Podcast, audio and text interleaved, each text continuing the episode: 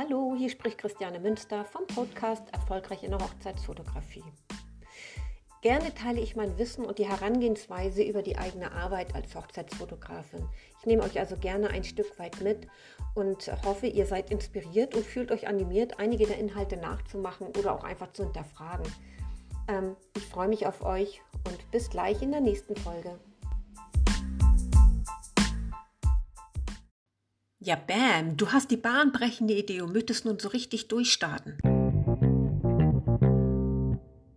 Und dann bam, dein Umfeld redet dich nieder und meint, das ist der absolute Blödsinn. Ja, großer Mist, denkst du nun. Vielleicht ist deine Idee ja doch nicht so gut, wie du dachtest. Doch halt, vielleicht kennst du ja folgende Aussage von Jim Rohn, nämlich, du bist der Durchschnitt der fünf Menschen, mit denen du die meiste Zeit verbringst. Hör dir diesen Satz unbedingt nochmal an. Du bist der Durchschnitt der fünf Menschen, mit denen du die meiste Zeit verbringst. Was macht diese Aussage mit dir? Überleg mal genau, mit welchen Menschen du dich umgibst und inwieweit ihr euch ähnelt. Ihr habt vielleicht die gleichen Interessen, einen ähnlichen Kleidungsstil, liest vielleicht gerne, macht gerne Sport oder habt ein gleiches Ziel vor Augen. Und nun stell dir mal vor, du möchtest dich mit, mit der Fotografie selbstständig machen und damit in Zukunft dein Geld verdienen dein Lebensauskommen haben und, und, und.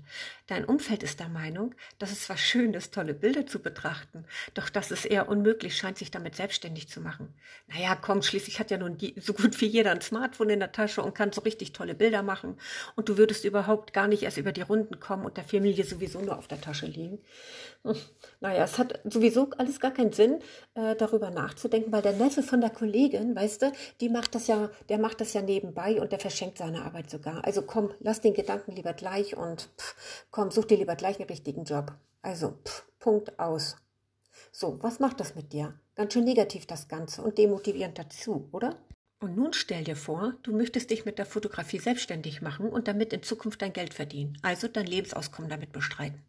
Dein Umfeld bestärkt dich und sagt, oh, wow, wie mega cool, genau das ist es, was ich mir schon mega gut vorstellen konnte bei dir.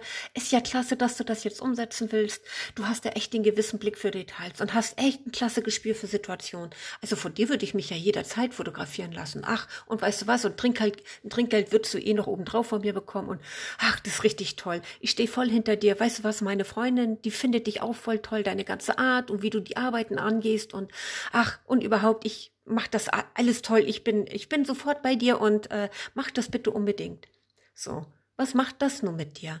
Total aufbauend und motivierend, oder?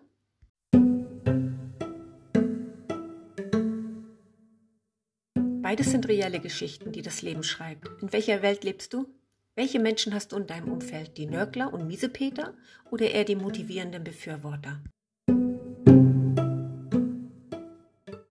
Wenn du bestärkt wirst in dem, was du tust, dann bist du wunderbar aufgehoben und kannst voller Mut vorangehen und deinen Traum verwirklichen. Solltest du allerdings in einer anderen Welt leben, dann wirst du sehr starken Gegenwind spüren, bis dahin, dass du eventuell den Kopf hängen lässt oder sogar aufgibst und sagst, ach, dann lass ich's lieber gleich. Spür mal rein, kennst du die beiden beschriebenen Situationen? Oder kennst du vielleicht jemanden, der in diesen Situationen drinne steckt? Du brauchst nicht als Alleinkämpfer unterwegs zu sein.